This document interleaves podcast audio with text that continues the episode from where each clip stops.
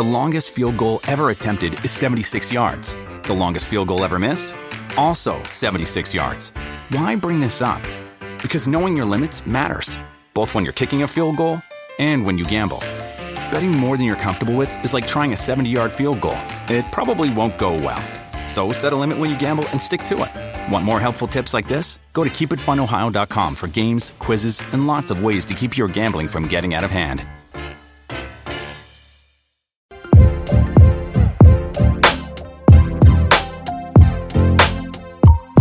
Bienvenidos a una entrega más de nuestro podcast Hablemos.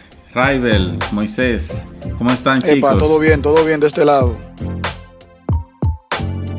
Estamos contentísimos aquí una vez más, eh, sentados en, este, en esta mesa redonda, donde prácticamente Dios sigue mostrándonos y nuestro, nuestras personas que nos siguen siguiendo, eh, nos siguen demostrando el amor y el cariño y, y esa responsabilidad se manifiesta en hacer una entrega más de este programa. Entonces, contentísimo y bendecido de estar aquí. Así es, chicos, así es. Chicos, eh, en los episodios anteriores estuvimos hablando de lo que son las relaciones tóxicas entre amigos, familiares y compañeros de trabajo. Podemos ver de que suele suceder eh, o suele ser eh, difícil lidiar con personas eh, problemáticas y más de este ámbito. Y en este día tenemos una especialista, sí, tenemos una psicóloga. Su nombre es Valeria Rassi y también, y también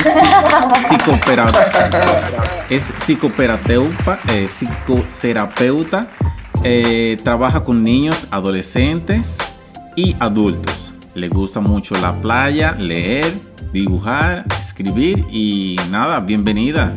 ¿Cómo te sientes? Ay, bueno, estoy súper nerviosa cada vez que, que voy a, a interactuar en algún programa o algo, siempre me siento muy, muy nerviosa, pero al mismo tiempo muy contenta y agradecida por la invitación de ustedes. Sí, sí, siéntete cómoda. Lamentablemente no estás junto con nosotros, pero claro, estamos unidos, estamos unidos. Estamos aquí para debatir, eh, aclarar la mente de los jóvenes y de personas adultas, es decir, que también puedan sentirse con la duda en cuanto a este tema, ¿sí? Es un tema que he escuchado mucho y por eso hemos decidido de traerlo a, ante el tapete, es decir, a ponerlo ante todos nosotros para debatirlo, ¿sí? Y sí, eh, gracias por tu disposición, de verdad que sí. Chicos, eh, ella es muy especializada en todo lo que es el término de la psicología y así que sí, ella está disponible también en Instagram, es decir, pueden encontrarla a sí mismo eh, con su nombre Valeria Rassi, ¿cierto? Sí, así es. Me van, si lo escriben va a salir ahí el Instagram. Inmediatamente, claro, es decir, más adelante vamos a dejar también sus notas eh, para que puedan seguirla también, es decir, porque da también muy, es puntos muy importantes en lo que es el término de la psicología y es bueno seguir personas capacitadas en un área. No es simplemente tener personas en Instagram que te posen y simplemente fotos. Es decir, eh, los posts de ellas son bien interesantes en el término de lo que es una niñez, la juventud y todo lo demás. Pero hoy el tema es relaciones tóxicas. Y me preguntaba, eh, ¿qué es una relación tóxica eh, ¿qué podrías decir en el término de tu materia? Claro, bueno, este término en sí no es, eh, a ver, no es como que existe dentro de los manuales, por ejemplo, de psicología, posiblemente no, no lo vas a encontrar. Em, digamos que es un término más popular porque es muy cercano a la gente, ¿sí? No, no tiene tantos tecnicismos, no tiene todo esto como rebusque de palabras y bueno, es más fácil de entender para todas las personas, incluso el, pues los que no estudian psicología y por eso se ha mantenido durante tanto tiempo, ¿no? O sea, que es un término que, que, lo, que lo hizo la gente. Sí, de hecho este término se popularizó mucho con el autor de una serie de libros que llevan ese nombre, por ejemplo, personas tóxicas, eh, relaciones tóxicas, pareja tóxica, entonces, claro, la gente bastante interesada y en, poder darle un nombre más, eh, digamos, como más sencillo de, de poder nombrar de una forma más sencilla lo que vivían, pues usan el término, ¿no? Pero una relación tóxica es como bien lo, dice pues, la palabra, este tipo de, de, vinculaciones en donde una de las personas está afectada por lo que sucede allí en la interacción o los dos. Entonces, básicamente es eso, ¿no? Pero eh, yo creo que hay una línea muy fina que hay que distinguir, porque cuando hablamos de relaciones tóxicas casi siempre pensamos, y es a eso que realmente se refiere, al tema de, ah, bueno, cuando hay demasiados celos, cuando hay un tema de dependencia, cuando hay un tema de codependencia, cuando hay mentiras y, y todo lo demás. Y no estamos hablando necesariamente de un tipo de relación mucho más complicada, por ejemplo, cuando hay maltrato. Sí, ya, es, ya eso es otra cosa, eso es un tema más complejo. O sea, este término Claro, este término se usa más cuando, ay, no, es que este tipo sí es tóxico. ya, estamos hablando de que, ay, es esto, sí. Es, no sé, todo, todo lo que le, le querramos agregar a eso, pero eso es bueno como diferenciarlo un poco porque cuando se trata de una, de una relación en donde haya un abuso de poder o abusos de otros tipos, no podemos simplemente englobarla en el término relación tóxica, es que hay un maltrato, que es perfectamente denunciable. Entonces ya eso sí es, es como otra rama. Yo tengo una pregunta y es la siguiente. ¿Cuáles son las principales causas del noviazgo tóxico o de una relación tóxica? O sea, ¿qué, qué lleva, qué lleva a ese ambiente? Wow, muchísimas cosas. bueno, yo creo que tenemos, tenemos tiempo, ¿verdad? no, no, dale, dale. Bueno, dale, dale, Es, es, muy complicado poder eh, decirlo todo como en, un, en una sola causa. Sí, como decir, bueno, es por esto, sí, porque cada relación tóxica, vamos, vamos a seguir eh, viéndolo desde allí, cada relación tóxica tiene una identidad. Ah, bueno, es tóxica porque hay mentiras, una relación. Tenemos otra que es porque hay una, una situación de dependencia. En otra es porque hay celos excesivos. En otra es porque hay infidelidad. En otra es porque tal cosa. Entonces, cada relación, cada relación tóxica puede tener una identidad que no necesariamente es igual a las otras. Entonces, Aquí vámonos un poquito más atrás, vámonos un poquito a esas vinculaciones familiares a ver cómo funcionan, ¿no? La forma en que nosotros nos relacionamos con, y, bueno, estamos hablando de relaciones tóxicas de pareja, ¿no? ¿Cierto? Sí, Ah, bueno, ah, bueno chévere. Cuando nosotros nos relacionamos con una pareja, eh, es muy común que nos estemos relacionando desde la forma en que lo hacemos con nuestros familiares, ¿sí? Porque esos son patrones que se aprenden, ¿sí? Son patrones que nos llevamos a esas relaciones. Entonces, si, por ejemplo, dentro de mi familia eh, y no digo que todo el tiempo sea así, pero es una posibilidad muy grande. Si dentro de mi familia todos somos controladores, sí, todos queremos mantener el control, todos queremos tal cosa, entonces cuando yo me vincule con una pareja, posiblemente yo tenga, haga dos cosas, o también sea una persona excesivamente controladora, o yo desee que esa persona me controle a mí, sí, entonces soy, soy sumisa. Entonces, en ese caso, tú me estás diciendo que el entorno mío de mi familia va a determinar cómo yo me, me, me dentro de una relación. En gran parte sí, no es lo único, como decía al principio, pero sí, sí es una buena parte. Aquí voy voy a explicar algo que me parece, me parece bueno explicarlo y lo voy a tratar de, de, resumir porque es un tema muy largo y creo que como que no nos atañe tanta longitud, pero sí va, voy a tratar de sintetizarlo un poco. Eh, existe algo que se llama la teoría del apego. Y no el apego como cuando uno dice, ay, que tú estás apegado. No, no es eso. No es eso. eso, es un término, eso no. El apego es, es, una, es una vinculación, es la forma en que nosotros nos vinculamos, ¿sí? es, un, es un vínculo afectivo. Pero el apego se inicia en la infancia, es decir, con nuestros cuidadores, nuestros padres o quien haga la función. A veces hay abuelos, a veces, bueno, son familias adoptivas, etc. Esos primeros vínculos de apego eh, pues eh, son los cuidadores que lo consolidan, porque el niño tiene una demanda. Un niño llora porque tiene hambre, porque tiene frío, lo que sea. Él no se puede comunicar. Eh, o, bueno, no puede hablar, porque él se comunica con esos gestos, ¿no? Y son los cuidadores que respondiendo a eso, pues consolidan ese estilo de apego. Son cuatro. El estilo de apego seguro, si los cuidadores responden adecuadamente a esas demandas, a esas necesidades. El estilo de apego evitativo, este niño me da fastidio, yo no lo voy a consolar, que ladilla, que fastidio, ve, se quita ahí, ¿no? No, lo evita totalmente. El estilo de apego ansioso ambivalente, en donde el niño siente mucha ansiedad porque las respuestas son ambivalentes. O soy muy agresiva respondiendo o soy muy amorosa. No hay, no, yo no sé muy bien como niño cómo va a responder mi papá o mi mamá o mi cuidador. Y el desorganizado, donde hay maltrato hay muchos hogares donde hay un estilo de apego desorganizado porque todo lo que dice el niño, los papás lo que hacen es que dan cuatro palos. ¿sí? Y siempre hay maltrato. Entonces, esas vinculaciones van a determinar mucho cómo el niño se, se empieza a, vincular con sus otros, con sus amiguitos, en, el colegio, en el deporte que hagan, en sus actividades extracurriculares, etc.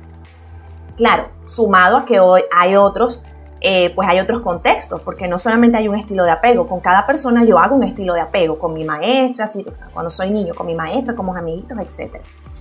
Y eso muchas veces, cuando no logra revisarse, cuando es un estilo de apego inseguro, como los que yo nombré, eh, empieza a extrapolarse en mis relaciones eh, con otras personas cuando soy adulto. Entonces, bueno, yo espero, como yo, a mí me abandonaron de niño, yo espero entonces que mi pareja siempre, pues, esté ahí, no me abandone, si yo dependo de mi pareja. Bien, porque bueno, pues yo tengo mucho miedo a que me abandonen, eso despierta cosas de mi historia infantil, de mi historia de vida. Esto no es que siempre es así, porque cuando somos adultos tenemos la responsabilidad de revisar nuestra historia y decir, ok, ya va, esta forma en que yo me vinculo no es adecuada porque me hace daño a mí y pongo a otra persona en una situación peligrosa, pues. Entonces, pues allí ya es responsabilidad. Pero eso no pasa, eso es en el ideal, ¿sí? Nosotros no es verdad que todo el mundo revisa su historia. Si todo el mundo nos movemos por... Eso, eso es mentira. Todos nos movemos, ¿verdad? Por, por esas por esas formas aprendidas. Entonces, eso es importante y es interesante verlo porque muchas de nuestras relaciones de pareja tienen expectativas de cómo eran nuestras relaciones con nuestros padres o de lo que yo esperaba con mi familia o que en mi familia es aceptado y que no. Sí, entonces vemos estas parejas que, por ejemplo, el, la, el qué sé yo, eh, uno de los dos está esperando que el otro siempre lo sostenga, lo, lo contenga, que el otro siempre responda y que tiene un miedo increíble a que lo abandone y que no sé qué. Entonces tenemos al otro que controla muchísimo, que no, no tiene límites, o tenemos parejas donde hay maltrato, tenemos parejas donde están estas personas que no se saben expresar emocionalmente porque les da miedo que les hagan daño. Entonces, sí, entonces hay como un poco de todo y cuando uno va para atrás dice, ah, no, ya va, es que esto tiene un sentido en la historia de vida de esta persona. Entonces, eh, resumiendo un poco para no extenderme y aburrirlos con estas, estas Aburrirnos no, aburrirnos no, porque nos estás dejando con la boca abierta. bueno, no, no, qué, chévere, ¿no? Con, con todo sí, realmente. Esta, esta puede ser una de las tantas causas, pero hay muchas otras más. Sí, hay lo que la cultura acepta como normal, sí, entonces yo me vinculo desde allí, me hago daño y le hago daño al otro, pero bueno, eso es lo normal dentro de la cultura las creencias también, las expectativas, grupos más vulnerables, por ejemplo, donde vamos a decir, donde hay una deficiencia económica, entonces yo dependo de alguien y esa persona me maltrata, esos son grupos más vulnerables.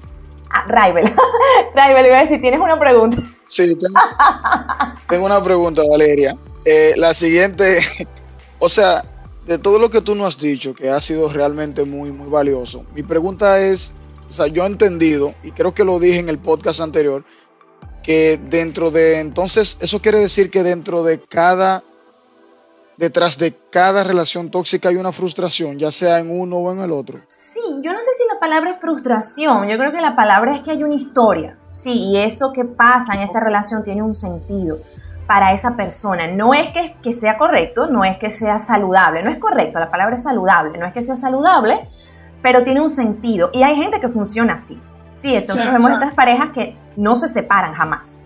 Sí, que no se separan nunca. Ajá. O sea, en pocas palabras, lo que tú nos estás diciendo es que no hay una gente tóxica. El tóxico se hizo o se desarrolló dependiendo de la historia que trae en, su familia. Claro, porque nadie, nadie nace así. Nadie es como que, ah, este, este nace tóxico, ¿no? Es, todo, todo está relacionado, evidentemente, con, con el conjunto de experiencias que hay tipos de temperamentos que son más difíciles, sí, y el temperamento en buena parte eh, pues tiene mucho que ver con, la herencia, ¿no? Eh, que hay ciertos tipos de temperamentos, pero es que la personalidad no se construye solamente con lo, con lo hereditario, la personalidad es eh, una interacción de lo hereditario con lo social, sí, con, esa, con esas vivencias que yo he tenido como persona. Por eso comentaba que no siempre es lineal, no es como que, ah, yo tuve o yo tuve un estilo de apego evitativo con mis padres, yo nunca me voy a saber expresar, porque ya eso es quedándome de brazos cruzados por no hacerme responsable. Sí, hay gente que nunca se da cuenta y siempre opera así, pero cuando nos damos cuenta, ahí es que viene lo bueno, porque ya ahora ya yo sé. sí, ya, como dicen aquí, ya me fuñí, ya me fregué porque ya yo sé, ya yo sé qué es lo que tengo que hacer y no lo hago porque hay una ganancia. Es como decía esto de que hay parejas que nunca se separan y quienes los vemos de fuera decimos, Dios mío, pero esta gente todo el tiempo es una peleadera, es una cosa, pero ¿y por qué no se separa? Ah, pero es que empezamos a revisar, hay muchos factores. Por ejemplo, ay, ay, es que este depende del otro y este necesita que ese dependa de sí mismo, de, esa persona, porque, ah, bueno, esa es la interacción. Hay uno que es cuidador y el otro que es cuidado, y ellos funcionan así. Entonces, para los que los vemos de fuera, decimos, ay, pero esto está, ¿verdad? Esto como que, como que es raro, esta gente se la pasa peleando y nunca se separa. Pero ellos tienen una ganancia, una ganancia afectiva, ¿sí? Como puede haber también una ganancia de otro tipo, por ejemplo, una ganancia económica, estabilidades de ciertos tipos. Eh, pero bueno, eso, eso es así. Sí, mira. Pero, ok, o sea. Ah, ok, Moisés. No, no, no, dale, dale. Yo tengo, yo tengo mi pregunta aquí en Q. Ah, ah está. ahí, vale, ahí Valeria. Entonces, eh, ok, tú dijiste hace un momento cuando la persona se da cuenta quizás ese, ese comportamiento, pero ¿cómo, eh, ¿cómo una persona que tiene una conducta aprendida por la historia que ha tenido, eh, quizás crea patrones que los llevan a pensar que ese es el, eh, modus vivendi normal. Entonces, ¿dónde está o, qué es lo que hace específicamente que nosotros nos demos cuenta de que hay un error en esa historia o de que hay algo que corregir con respecto a nuestra personalidad? Tiene que nacer no, no, mira, eso, eso es muy complicado. O sea, al darse cuenta que lo que estás haciendo mm, no es saludable. Es difícil cuando tú tienes una ganancia, si cuando tienes algo que mantiene eso que tú estás haciendo. Es como, ah, bueno, mi ganancia es que, y esto lo digo porque es que eso sucede sin darnos cuenta. Hay gente que sí se da cuenta, pero eso sí son patologías. Si se dan cuenta y siguen ahí, eso son patologías. Pero, y cuando hablo de patología, bueno, de que maltratan al otro porque quieren, sí, eso ya es otra cosa. Pero cuando no, y cuando yo no sé por qué yo estoy ahí, ah, es que empiezo a ver, bueno, pero es que este, aquí por lo menos esta persona me quiere, ¿sí? Nadie me hace caso, este al menos me hace caso para pelearme. Ah, ahí hay una ganancia, ¿sí? es difícil darnos cuenta, darnos cuenta. Ah, este me cela. Entonces empezamos a ver esas creencias culturales que yo detesto, ¿no? Es que los celos son amor, eso es mentira. Sí, eso es mentira. es, cierto que nosotros vamos a celar porque eso es humano, pero como humanos también tenemos nosotros la, la responsabilidad de saber cuándo, cuándo tenemos que parar, ¿sí? Porque no podemos estar invadiéndole la vida al otro. ¿Y tú qué haces? ¿Y con quién te vas? ¿Y con quién te vas? Los celos no son amor, no en exceso. Los celos son inseguridad. Hay veces que sentimos celos, mm, esta persona no me gusta, ay, es que esta, esta, esta chama cuando la tengo cerca. Sí, esas son cosas que nosotros podemos decir, pero de ahí a que lo que mantenga esa relación sea los celos, es otra cosa. Sí, es, eso es otra cosa diferente. Entonces, ay, no es que somos perfectos porque nadie es perfecto. Todos, todos de una pata somos chuecos. Eso es así. Pero sí es necesario revisar ciertos patrones cuando no son saludables. Pero eso lo sabemos nosotros, que somos capaces quizás de darnos cuenta. No es porque somos unos seres de luz, sino porque, bueno, estamos aquí conversando y, y nos damos cuenta de ciertas cosas. Pero la mayoría de veces no sucede así. Sí, la mayoría de veces esas relaciones se quedan así, funcionan así y pasa con uno y después pasa con otro y con otro y con otro. Como hay relaciones en donde dices, wow, pero tú con esta chica, fíjate, tú eras súper de tal manera, pero te fuiste con otra persona y ya no eres así. Sí, porque la misma interacción moldea. No con todas las personas somos iguales. No con todas las personas somos iguales. Entonces esto también es como otra cara de la moneda. Sí, mira, eh, yo no sé a ustedes, mi gente, pero esto está picante. Esto está ardiendo. No, de verdad, de verdad que Valeria nos puso en un nivel único, de verdad, en, cuanto a este podcast.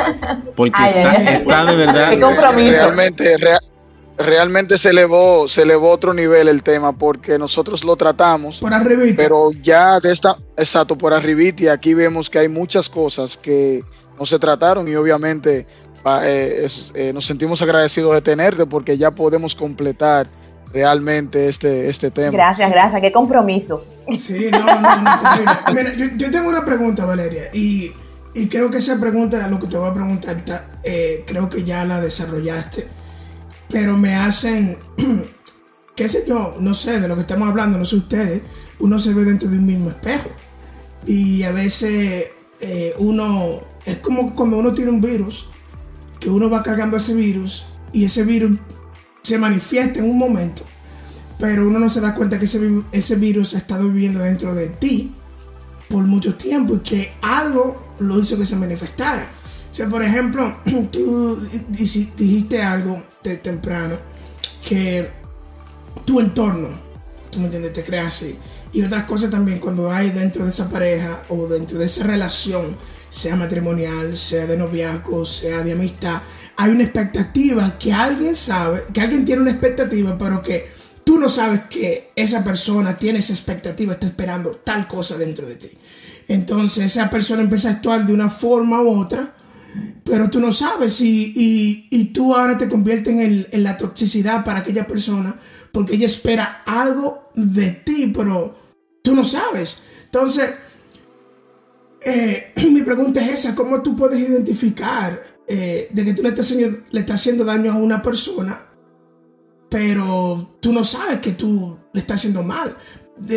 partiendo desde de, la expectativa ocultas. Esa creo que es mi, la palabra que, yo pudiera decir. ¿Cómo te das cuenta que tú eres tóxico? ¿Cómo te das cuenta que tú eres tóxico? Dependiendo de, expectativas ocultas de personas que, no, que tú no sabes que te dicen que tú le estás haciendo daño, pero ellos nunca te dicen que esperan eso de ti. Tu pregunta es muy interesante porque eso sucede mucho, que pensamos que el otro ya sabe lo que tiene que hacer y eso yo lo he escuchado muchísimo. ¿sí? bueno, pero es que él sabe, eso yo no se lo tengo ni que decir, o bueno, pero es que ella lo tiene que hacer, eso es así. pero eso no es que es así, porque la otra persona no lo puede saber. Si dentro de nosotros hay un mundo, nosotros tenemos un mundo interno de expectativas, de creencias, de anhelos, y eso es muy fácil poder eh, esperarlo en la otra persona, ¿sí? Cuando nosotros tenemos una relación con alguien, eh, los, los, primeros momentos son de mucha idealización. Esa persona es perfecta, esa persona tal cosa, oh, wow, esa persona me hace sentir de tal manera. Pero después que vamos avanzando, entonces también nos damos cuenta que hace falta algo más que estar enamorados. Sí, hace falta comunicación, hace falta eh, esa responsabilidad afectiva con el otro. Y la responsabilidad, la responsabilidad afectiva va mucho con lo que eh, Moisés tú comentas, de bueno, de qué tanto yo, qué tanto yo le estoy haciendo a esta persona que le estoy haciendo mal y qué tanto mal de eso es real, ¿sí? Eso es algo muy importante, porque una cosa es que yo, por ejemplo, yo con mi pareja diga, oye, eh, tú, yo en estos días te expresé que me sentía triste, yo sentí como que tú no me escuchaste. Ah, bueno, vamos a conversarlo. A que yo le diga, a mí me hace sentir mal que tú tengas amigas. ¿Me entiendes? eso es otra cosa. eso, qué fuerte, qué fuerte. Eso ya es algo como que, mm, entonces, claro, es muy difícil cuando nosotros estamos dentro de la relación que amamos a esa persona poder darnos cuenta de que eso no, no va, de que hay algo allí que, no, que me va a impedir a mí, por ejemplo, me va a cortar con mis relaciones de amistad. No, yo lo hago por ella, yo lo hago por él. Sí, pero ya eso, eso es dañino, ¿sí? Porque nosotros no podemos cortar nuestros vínculos. Si esa relación se acaba, Dios no quiera, bueno, o no sé si quiere, porque bueno, una relación así, este, ¿cómo a nosotros a quién vamos a acudir? Nadie nos va a querer escuchar, nadie va a querer estar allí, porque nosotros cortamos esas redes. Entonces es, es sí, nosotros tenemos que comunicarnos, para terminar de, de, resumir esto, es importante la comunicación, no asumir que el otro sabe, sí, porque hay ciertas cosas que yo quizás con mis otras parejas o dentro de mis, vínculos se dan y ya yo espero que en los demás se den, pero yo me estoy dando cuenta que mi pareja no sabe. Ay, ¿cómo yo le digo que yo necesito tal cosa? Entonces me pongo bravo o brava porque es que ella no lo está haciendo, pero yo no se lo he dicho. Yo no, yo no le he comunicado. Mira, para mí es importante que tú, cuando yo, no sé, te estoy expresando algo, yo prefiero que tú me escuches y no me des consejos porque yo siento que no me estás escuchando. Por poner un ejemplo, eh, algo, algo que, suele suceder. Entonces, el tema de la comunicación es importante porque no hay un estándar de pareja ideal. Eh, cada pareja funciona con, con sus cosas, con sus normas, cada vínculo funciona con sus normas, pero el tema de la comunicación es importante para yo decir qué quiero, no quiero, qué estoy dispuesto a ceder y qué no. Excelente punto. Perfecto. Me, me encantó esa parte y la última parte contesta un poco la pregunta que te voy a hacer. Y es la siguiente. ¿cuáles son las estrategias para poder lidiar con una persona tóxica? Porque una de ellas es la comunicación. Claro está, uno poder eh, demostrar sus, sus emociones, sus preocupaciones, siempre dentro del margen de respeto y, entendemos que con una respuesta cálida para que no se haya, hayan exaltaciones o discusiones eh, en el momento. Pero, ¿qué sucede?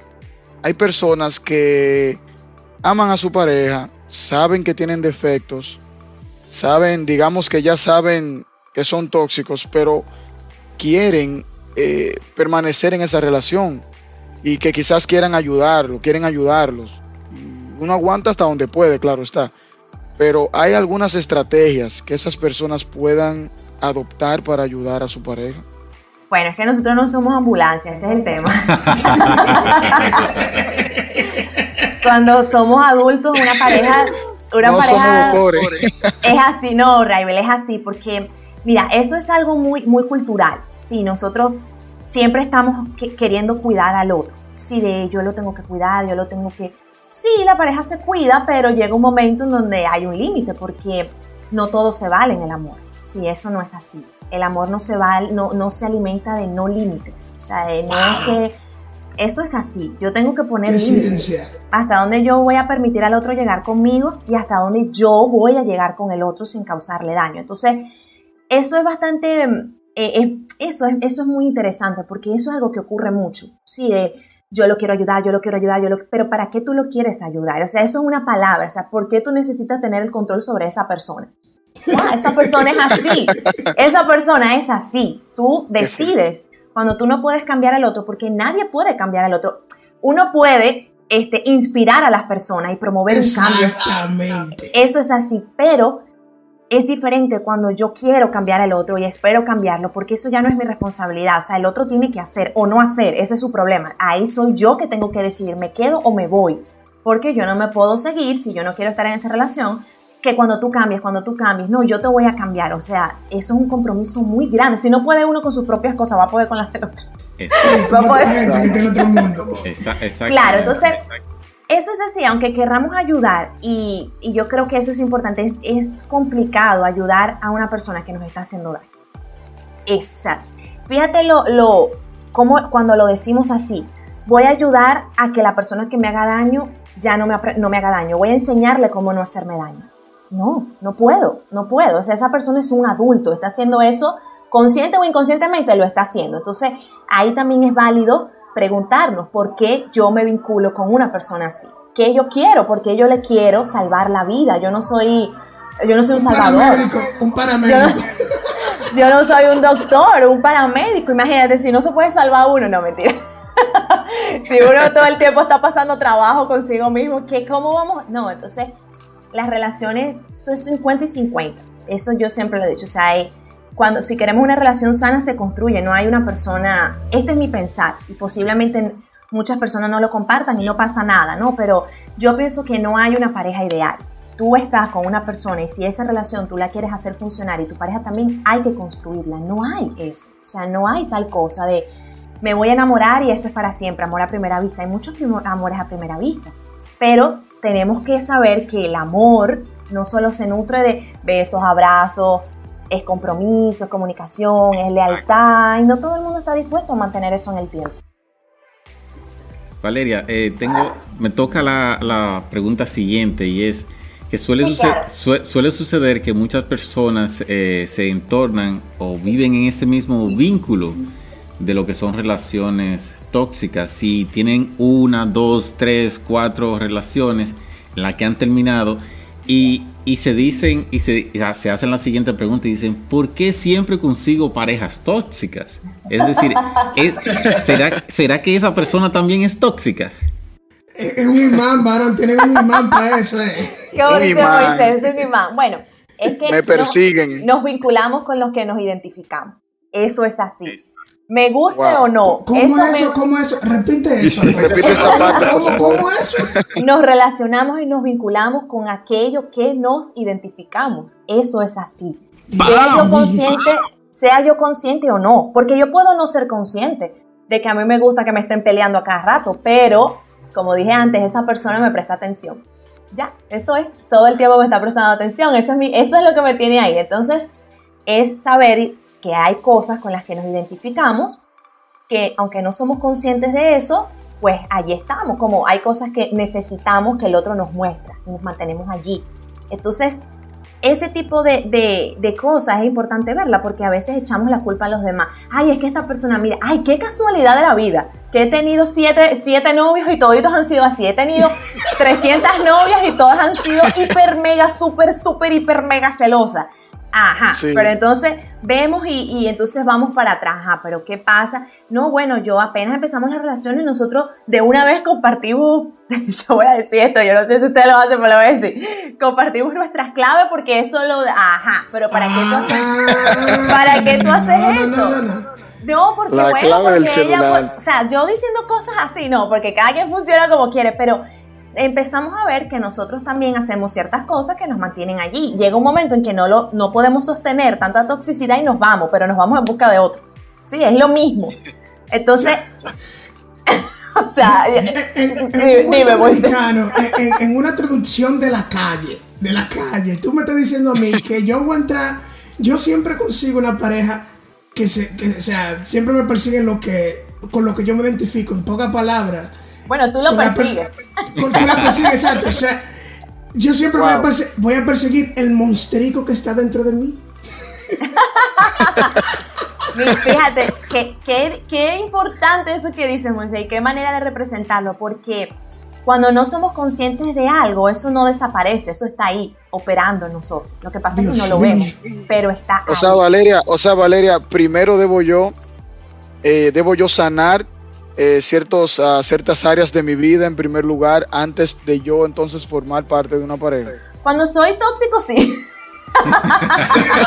y, si me doy, y si me doy cuenta. ¿Sabe por qué, Porque, no, porque es que no hay una forma, no hay pareja perfecta. No hay pareja perfecta, Eso, eso es así. Entonces, si nosotros estamos esperando ser eh, como que ya, ahora sí, estoy listo, eso no va a pasar. Se nos va a pasar la vida y se nos van a pasar quizás una oportunidad muy buena de poder construir algo con alguien y con quien yo pueda mantenerlo porque yo no estoy perfecto para esa persona y eso no es así. O sea, siempre va a haber un tema, siempre va a haber algo. Entonces, con esa persona podemos, eh, en esa relación podemos crecer, podemos darnos cuenta si estamos abiertos a eso, lo que puede no suceder. De que yo simplemente no, mira, yo no voy a revisar esto, yo no voy a cambiar, yo no estoy dispuesto. Ah, bueno, ya ahí sí si me dicen eso, yo tengo que tomar mi decisión. Esa persona no va a cambiar. Bueno, ahora yo tomo mi decisión. Me voy o me quedo, pero esa persona ya decidió. Entonces, eso es, eh, es clave saberlo, que pues nosotros eh, no es que tenemos que ser perfectos, porque no es verdad. Nosotros nunca en la vida vamos a ser perfectos, nunca. Y vamos a cometer errores. Y aún sin querer, muchas veces podemos hacerle daño a esa persona.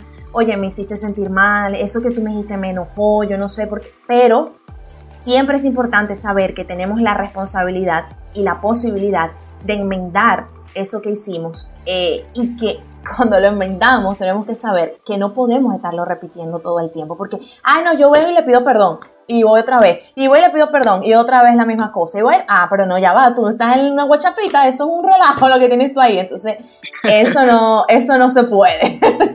ah, perfecto, no, pero entonces... Chicas, escuchen, ¿ah? escuchen lo que Valeria, la psicóloga, dijo. Sí, no. Oigan, el príncipe No me pongas en un compromiso. El príncipe, azul no existe, dijo él. No existe. En, poca palabra. No existe el príncipe azul. Princesa Pero la princesa tampoco. la princesa en el castillo tampoco existe. Así que Vamos a estrujar un poco más los ojos y a aceptar lo que hay alrededor. Eso que tú dices, abrir los ojos, abrir los ojos es muy... No es que nosotros vamos a estar rechazando, este no, este no, este no, porque, ay, nadie se adapta a mi ideal. Yo soy tan perfecto que nadie se adapta a mí, no. Pero es saber qué yo estoy dispuesto a tolerar en una relación y qué no. Son problemas. Claro, yo estoy dispuesto a tolerar que mi pareja, bueno, que... Voy a poner mi ejemplo. yo, yo estoy dispuesta a tolerar que mi pareja sea súper, hiper, mega desordenado, que se con todo, que me rompa todas las tazas de café. Yo estoy dispuesta. Pero yo no estoy dispuesta a tolerar. ¡Un dolor! exacto, no estoy dispuesta a tolerar que me, que me pegue por ejemplo. O sea, son, estamos viendo, son extremos, o sea, son extremos, ¿no? Pero así como nosotros los vemos, podemos ver como extremo, hay gente que no lo ve como extremo. Bueno, sí, este, él me, no, tú sabes, él me pega, pero bueno, ¿qué, ¿para dónde voy yo ahora si yo no tengo dónde ir? O sea, quienes estamos fuera decimos, Dios mío, pero ¿cómo? Qué increíble, pero para esa persona está ahí por cosas de su vida, su historia de vida, un patrón que conoce, algo allí la mantiene, lo que sea. Si hay un tema económico, es una persona vulnerable, o sea, hay un montón de cosas, pero nosotros eh, tenemos que estar siempre atentos de, qué, qué, estamos dispuestos a tolerar y qué no, y qué podemos negociar. Hay cosas que no se negocian, hay cosas que sí, pero hay cosas... Moisés.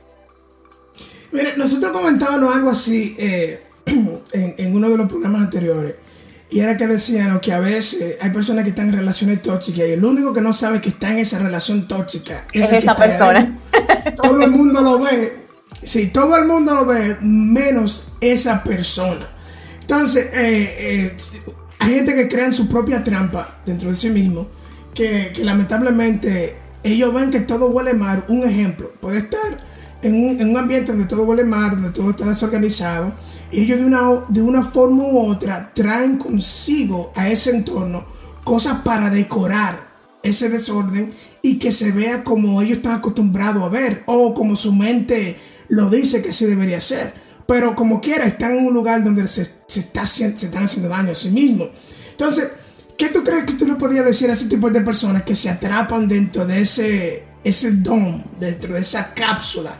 que todo alrededor le está haciendo daño, que, nada, que, que ellos no lo ven, pero todo el mundo lo ve, pero ellos creen que no hay, no hay una solución, que tienden a decorar ese entorno, ese entorno destructivo, lo, lo decoran eh, para que se vea bien para ellos, pero todo el mundo sabe que se está, que se se está cayendo a pedazos. ¿Qué tú le dirías a esa persona para que, hey, despiértate?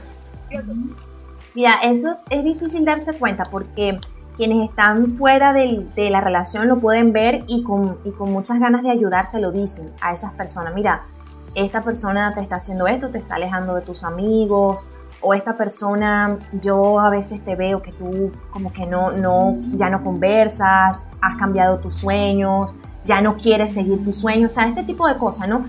Pero para quien está ahí dentro, eh, va a ser muy difícil darse cuenta, porque aunque no es un lugar cómodo, es un lugar conocido y lo conocido es difícil dejarlo.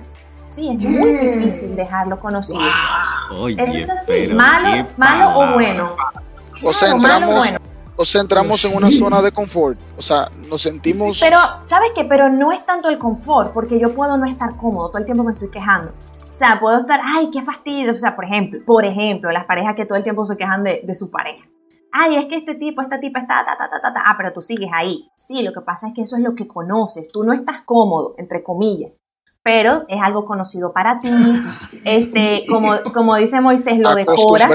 Claro, buscas adaptarte, buscas adaptarte porque tú quieres estar allí por algo. Entonces, el darse cuenta de eso es muy, muy difícil. Lo que podemos hacer de pronto es como estar atentos a eso que llamamos red flags, así como esas, esas banderas rojas, o sea, primero que esta, esta relación te esté a ti afectando en diferentes áreas de tu vida, laboral, personal, profesional, eh, familiar, amistades, o sea, cuando esto, esa relación está afectando esas áreas de tu vida, eso es una alerta, eso es una alerta. Cuando este, te ves que esa persona, pues no puedes hacer nada sin pedirle autorización, porque entonces se pone mal, si tú no puedes compartir tus proyectos porque esa persona se pone celosa, es que tú siempre hablas de ti, es que tú tal cosa, es que tú, ay, todo es lo tuyo, yo nunca he logrado nada. Eso es muy peligroso porque es un parásito. Eso es una persona. No te está no te está pegando, es verdad, no te está pegando, no te, no te, o sea, pero eso, eso no te va, no te va a hacer a ti alcanzar tus sueños, porque tú vas a estar todo el tiempo, es que si le hago daño, esa persona que no, quien te absorbe así no te quiere, el que te quiere te quiere ver crecer. Entonces eso es, un, es una bandera roja. Em, bueno, si tú dependes de esa persona, no puedes hacer nada sin, sin esa persona. Eh, si esta persona evidentemente tiene otras cosas mucho más fácil de identificar, te golpea, te amenaza, te levanta la mano, te arrincona, te insulta, te manipula, te humilla, te aleja de tu familia. O sea, esas son cosas que a veces es difícil ver y fíjate que nosotros las vemos, pero para algunas personas que están dentro de esas relaciones no las pueden ver a veces. Sí, no las pueden ver. Entonces, esas cositas eh, son muy importantes, ¿sí? Estas personas que, bueno, no te, no te alejan de los demás directamente, pero qué casualidad que cada vez que tú quieres compartir con tus amigos, a esa persona se le ocurre algo. Uh. Ay, pero yo, tenía planeado tal cosa. Qué casualidad. Ay, chica, pero es que no, y tú te vas a ir y yo que había planeado, mentira, lo está planeando en ese momento. Esos son detalles. Esos son, Ay, claro, esos son detallitos que nosotros, concha, a veces es por inmadurez emocional, eh, a veces es por inmadurez emocional y bueno, en el camino pues vamos, vamos aprendiendo, pero hay veces que eso definitivamente se mantiene mucho tiempo y es momento de tomar una decisión. ¿Qué, tal, qué tan, qué tan influyente o qué tan importante es la opinión de los demás al momento de tú quizás entrar con una persona? Por ejemplo, mayormente los jóvenes que andan juntos se conocen, todos se conocen. Cuando uno está enamorado de otro joven que no es del círculo y esas personas del círculo le empiezan a decir, mira, escuché de, escuché de fulano tal cosa, se lo dice uno, vuelve otra persona diferente y le dice, escuché otra cosa. Y, y, un sinnúmero de cosas que empiezas a escuchar de tu círculo sobre esa persona que quiere formar parte de tu vida. ¿Qué, tan, ¿Qué tanto me puedo yo llevar de esos comentarios? Bueno, primero es saber qué están diciendo exactamente, o sea, qué tanto peso eso puede tener en, pues, en mi vida, si eso es algo que directamente me va a afectar. Y cuando hay un consenso, eso es muy importante, cuando muchas personas te dicen lo mismo, tienes que abrir los ojos para ver, para ver.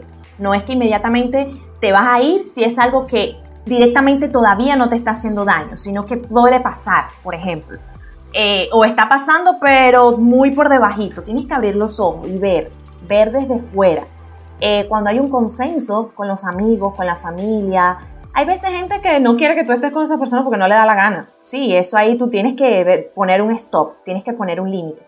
Pero yo creo que mientras nosotros tengamos claro qué esperamos en una relación, qué estamos dispuestos a tolerar, qué no, cuál es mi sistema de valores, porque eso es muy importante. Si esa pareja con la que yo estoy eh, puedo compartir mi mismo sistema de valores, de principios, y esa persona los comparte conmigo.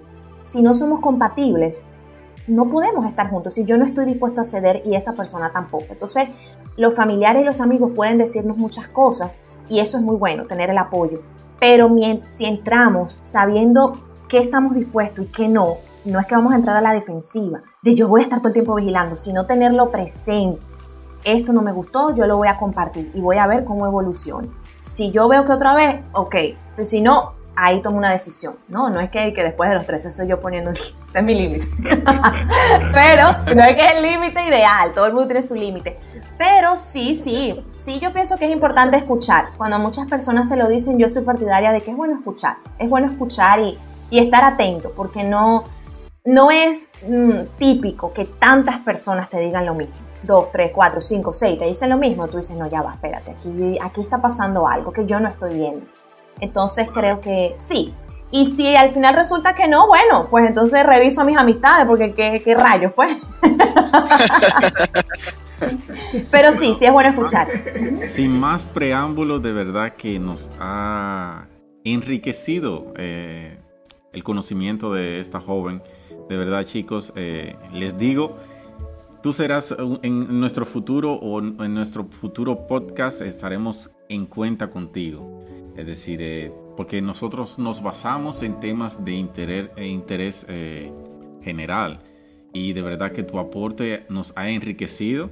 Y de verdad que conforme a otros temas como tenemos también planeado en, materia o en el futuro, eh, esperamos, claro, es decir, depende de ti, de que puedas, claro, libremente de poder acompañarnos nuevamente. Para dar, claro, el punto eh, psicológico, el punto profesional de, del tal tema.